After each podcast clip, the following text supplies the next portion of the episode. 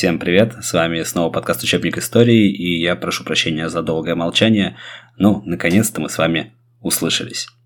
Итак, сегодня, как вы уже, наверное, поняли, мы говорим про Францию в XVIII веке и о причинах и о начале французской революции. Эта революция не только разрушила старое традиционное общество во Франции, но и нанесла удар по старому порядку во всей Европе. Революция имела международное значение. Под ее влиянием прошел весь XIX век. И революция во Франции в том числе очень сильно отразилась на революции в России в начале XX века. Люди рождаются свободными и равными в правах. Эти слова появились во Франции в 1789 году и нашли отклик на разных континентах. Какие причины привели к революции? И что дала она народу Франции? Давайте сначала поговорим про подъем промышленности и о торговле. В последние трети XVIII века во Франции в экономической, политической, да во многих других сферах назрели острые противоречия. В стране развивались капиталистические отношения. В середине XVIII века в стране наблюдается подъем промышленного производства, торговли, увеличивается число мануфактур – Процветает производство предметов роскоши, ну, например, дорогих тканей, фарфора, ювелирных изделий и тому подобного. Королевская власть поощряла строительство крупных мануфактур. Самым большим торговым, финансовым и промышленным центром страны стал Париж. Но к 70-м годам XVIII века страна еще не пережила промышленного переворота, и машины применялись все еще редко. Активно развивается в то время торговля – к тому времени Франция становится крупной морской колониальной державой и имеет большой военный торговый флот. И многие богатые купцы, естественно, ведут международную торговлю. Суда французского торгового флота можно было видеть в портах Нового Света, Северной Африки, Средиземноморья. В то же время в сельской местности сохраняется все еще синереальный строй. Большая часть земли не является частной собственностью ни дворян, ни крестьян. Сохраняются многочисленные традиции. Ну, например, это коллективный выпас скота, натуральные денежные повинности лично свободных крестьян. Если говорить о самих сословиях во Франции, то, как и в Средневековье, монархия охраняла разделение общества на три сословия. Первое, если вы помните, это духовенство. Второе – дворянство. Третье – все остальные слои населения. Замечательно, правда? Старинная формула четко определяла место каждого сословия в жизни страны. Духовенство служит королю молитвами, дворянство – шпагой, а третье сословие – имуществом. Первое и второе сословия считались привилегированными. Они владели землей и не платили поземельного налога. Вместе они составляли примерно 4% населения страны. На высшие церковные должности назначались исключительно дворяне. Накануне 1789 года 118 архиепископов, 8 тысяч каноников – а также несколько тысяч монахинь и монахов крупных аббатств являлись выходцами из дворянской среды. Верхушку дворянства составляла титулованная знать, около 4000 семей, представленных ко двору, и многие из них жили на королевские подарки и пенсии. Например, маркиз де Атышан получал 4 пенсии. Первую за заслуги его покойного отца, вторую за то же самое, третью на тех же основаниях и четвертую по тем же самым причинам. Здорово, хотели бы так. На офицерские должности в армии также назначались дворяне, причем по уставу 1881 года офицеры должны были документально подтвердить, что четыре поколения их предков являются дворянами. Высшие государственные должности к 1789 году также находились в руках аристократии. Аристократами были все государственные секретари и все министры. Тем не менее, развитие капиталистических отношений затронуло и их, ну, то есть дворян.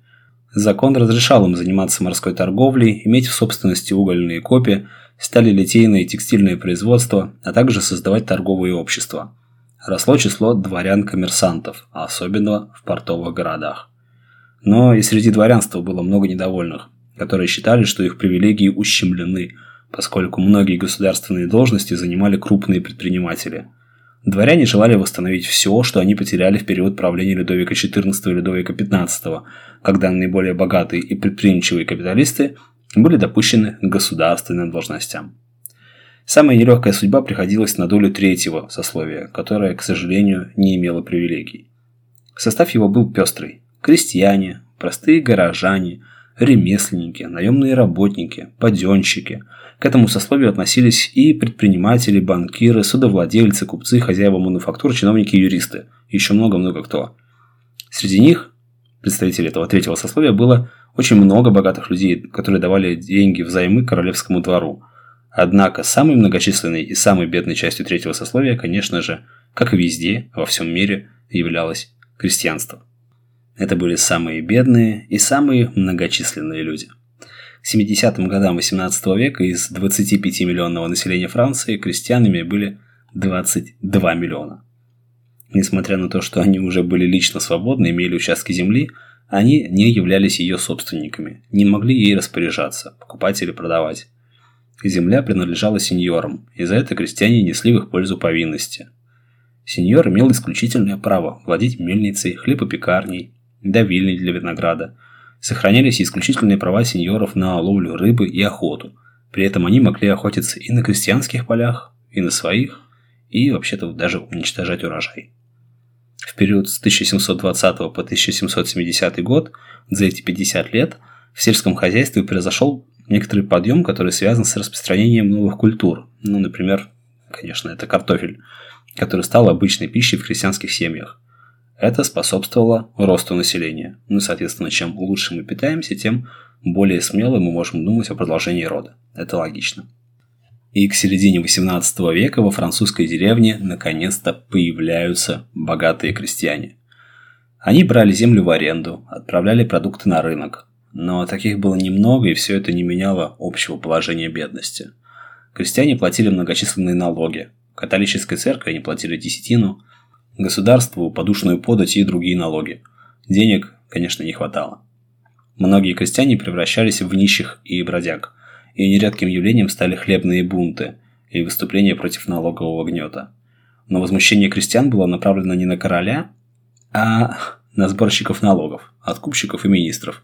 Король как бы был ни при чем, по мнению крестьян. Третье сословие платило налоги и было ограничено в политических правах. Предприниматели пытались добиться освобождения производства и торговли от средневековых правил и запретов, а также стремились к приобретению земли и к участию в политике. Ну и, конечно, то, что сельское хозяйство находилось, мягко говоря, в бедственном состоянии, порождало недостаток продуктов питания во всем королевстве. Крестьяне же хотели, как и во всем мире, получить землю в собственность. Для развития сельского хозяйства требовалось упразднить старые синереальные порядки. И мы с вами подошли кризису системы абсолютизма. В XVIII веке, как и раньше, французские короли претендовали на абсолютную власть. Не только претендовали, но и, и пользовались. Людовик XV говорил «Только в одной моей особе пребывает королевская власть. Весь общественный порядок во всем его объеме исходит от меня. Интересы и права нации – все здесь, в моей руке. К 70-м годам XVIII века в результате не слишком удачной внешней политики экономическое положение Франции ухудшается. Особенно унизительным для страны стал Парижский мир 1763 года, которым завершилась Семилетняя война. Ну, чем она завершилась, я надеюсь, вы помните. Франции пришлось отдать э, большую часть своих колоний отказаться от притязаний на Индию и Канаду. По словам одного парижского адвоката, фанатизм, направленный против верховной власти, охватывал теперь весь Париж. Начиная со второй половины XVIII века, атаки на французскую монархию стали постоянными со стороны парламентов и других судебных органов. Управлять страной становится все сложнее.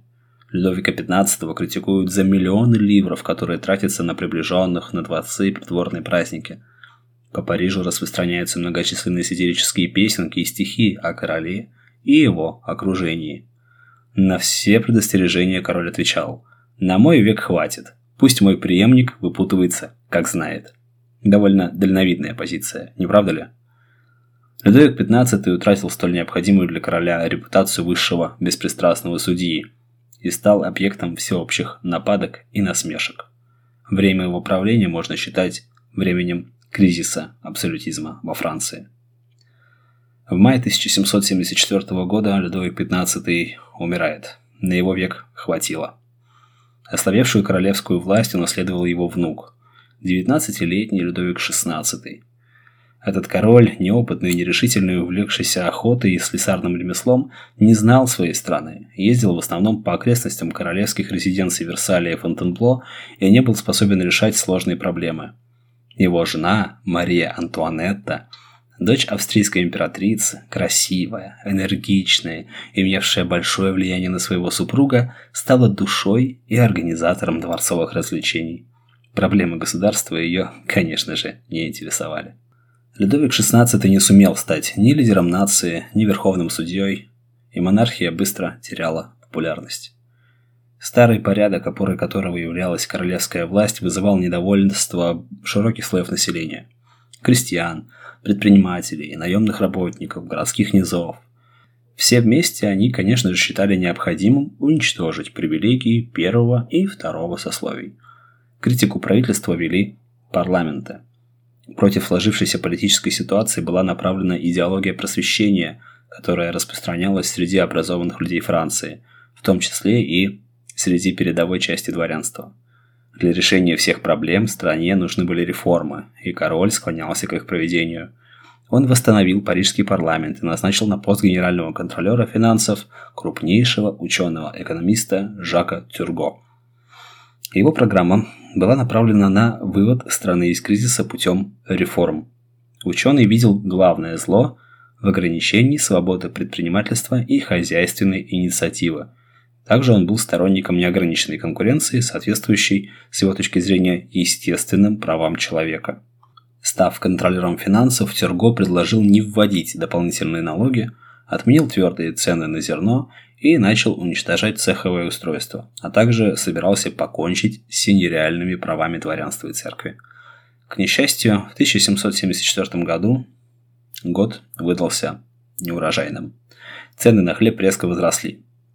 Толпы бедняков захватывали обозы с зерном и хлебные склады, устроили даже голодный поход в Версаль с требованием дешевого хлеба. Король, увидев с балкона разъяренную толпу оборванных подданных, прослезился и обещал снизить цены на хлеб. Ну, а все вы знаете слова Марии Антуанетты, когда она увидела этот голодный поход, и когда крестьяне сказали, что хлеба нет, она сказала, ну если у вас нет хлеба, ешьте пирожные. Такая была забавная девушка. На черных от копоти стенах парижских домов появились рукописные афиши. Если хлеб не подешевеет, а министры не сменят, мы истребим короля и весь род бурбонов. Тюрго был отправлен в отставку, а его постановления отменены. Так потерпела поражение попытка реформирования страны. Беспорядки во Франции между тем продолжались. В городах беднота возмущалась дороговизной, обращалась с петициями к королю, рабочие бастовали, закрывались предприятия, росло число безработных, и вдобавок на страну обрушилась сначала засуха, а потом морозы. 1787 год был отмечен проливными дождями, а следующий за ним 88 уже был очень-очень засушливым. На Францию обрушилась страшная засуха. Разразился голод, которого еще не знали в истории Франции. Огромные военные расходы увеличили долг Франции до 140 миллионов ливров. А новых займов сделать уже, конечно, не удавалось. Ну кто же даст Франции в долг с таким уже существующим долгом? Настал день, когда королю доложили. Ваше Величество, в казне больше денег нет. Выход был только один – обложить налогами привилегированные сословия. Тогда Людовик XVI решил созвать Генеральные Штаты, которые не собирались, ну так, на секундочку, с 1614 года, то есть больше 150 лет. Во время выборов депутатов от всех сословий в Генеральные Штаты власть разрешила населению составлять для них наказы – Впервые горожане и крестьяне получили право письменно выдвинуть свои требования. 5 мая 1789 года в Версальском дворце король открыл заседание Генеральных Штатов. 270 депутатов от дворян, 291 депутат от духовенства и, внимание, 600 избранников от третьего сословия. Все они заняли свои места. Людовик XVI повелел утвердить новые налоги. Речь короля вызвала возмущение представителей третьего сословия, а именно буржуа, ученых и юристов.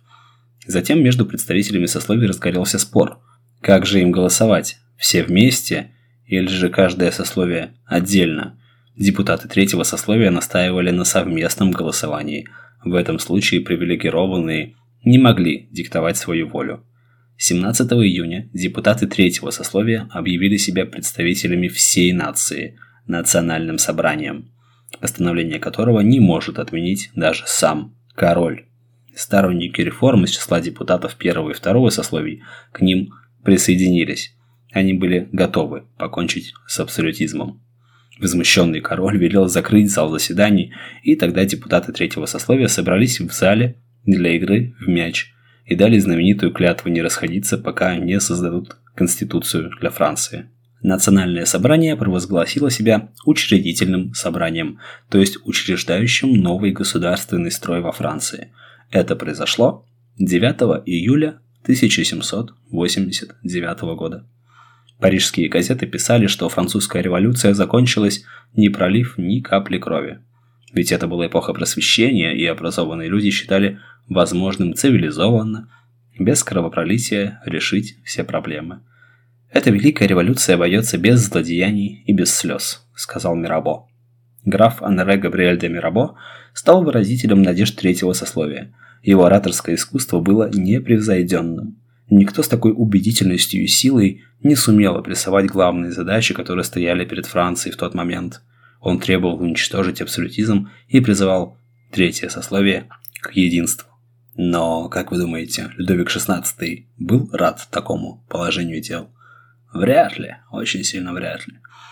Королевский двор начал стягивать войска к Парижу, а Людовик XVI отправил в отставку министров, которые сочувствовали учредительному собранию. Повсеместно возникали митинги. В полдень 12 июля 1789 года люди слушали ораторов, которые призывали взяться за оружие. Санкилоты врывались в оружейные лавки, народ вооружался. Всю ночь город был ярко освещен, а по улицам ходили патрули, которые были созданы из вооруженных граждан. Захватив оружейный склад, парижане направились к крепости-тюрьме Бастилии, где, по слухам, хранились патроны. 14 июля 1789 года вооруженная толпа осадила тюрьму. Гарнизону было предложено капитулировать, но парламентариев встречает оружейный залп. После беспорядочной перестрелки комендант сдает крепость. Толпа учинила над ним самосуд, и так с первых дней революции стал развиваться жестокий террор простонародья. Да, а говорили без капли крови. Ну-ну. В ночь на 15 июля Ледовика XVI разбудили и сообщили о взятии Бастилии. «Но ведь это бунт!» – вскрикнул он. «Нет, государь, это революция», – ответили королю.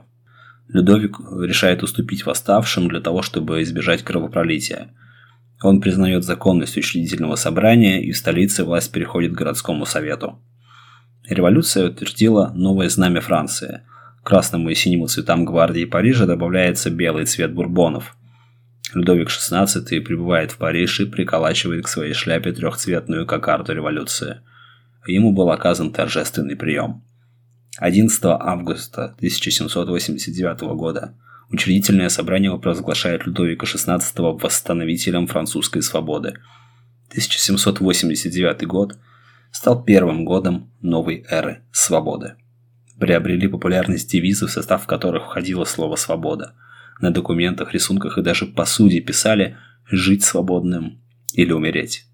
Часто встречались девизы «свобода, равенство, безопасность» и «свобода, равенство, собственность». Ну и, конечно, самый знаменитый «свобода, равенство и братство». За несколько месяцев парижане до основания разрушили ненавистную им Бастилию, на образовавшейся площади соорудили памятный обелиск с надписью «Здесь танцуют». Ежегодно во Франции 14 июля отмечается национальный праздник французского народа. В течение двух-трех недель после взятия Бастилии королевских чиновников отстранили от управления Францией. Представители третьего сословия брали власть уже в свои руки. Но в целом с падением абсолютизма спокойнее не стало. Всю страну охватили крестьянские восстания, вооруженные крестьяне отказывались от выполнения повинностей, захватывали продовольствие, жгли замки. Особенно усилились волнения в конце июля-начале августа. Дворянство было охвачено ужасом – в ночь на 5 августа началась неделя, в ходе которой учредительное собрание приняло ряд законов об уничтожении синереальных привилегий. Бесплатно отменялись второстепенные синереальные повинности и десятина. Основные же повинности крестьяне должны были теперь выкупать, но на деле они так никогда и не выплатили установленный выкуп. Первая строчка декрета звучала так. Учредительное собрание полностью отменяет синереальный порядок. И крестьяне решили, что больше они сеньорам ничего не должны. Неумение и нежелание правящих кругов вовремя разрешить противоречия, сложившиеся в стране, привели к революции. Тогда привели к революции в России и, в общем, всегда приводят к революции. На этом на сегодня все. Спасибо, что дослушали. Ставьте лайки, подписывайтесь, если еще не подписаны, делитесь, если еще не поделились. Всех приглашаю на свой канал на Дзене, который называется «Учитель без мела». Там я делюсь своими мыслями, маленькими видеороликами о своих буднях. Ну и, в общем, буду рад с вами там пообщаться. А еще я всех вас поздравляю с весной. Наконец-то эта большая длинная зима закончилась, и солнышко уже пригревает, и, в общем, можно начинать жить. Всем хорошего настроения. Учите историю, любите историю, помните свою историю, потому что история – это все еще лучший учитель, у которого самые плохие ученики. Пока.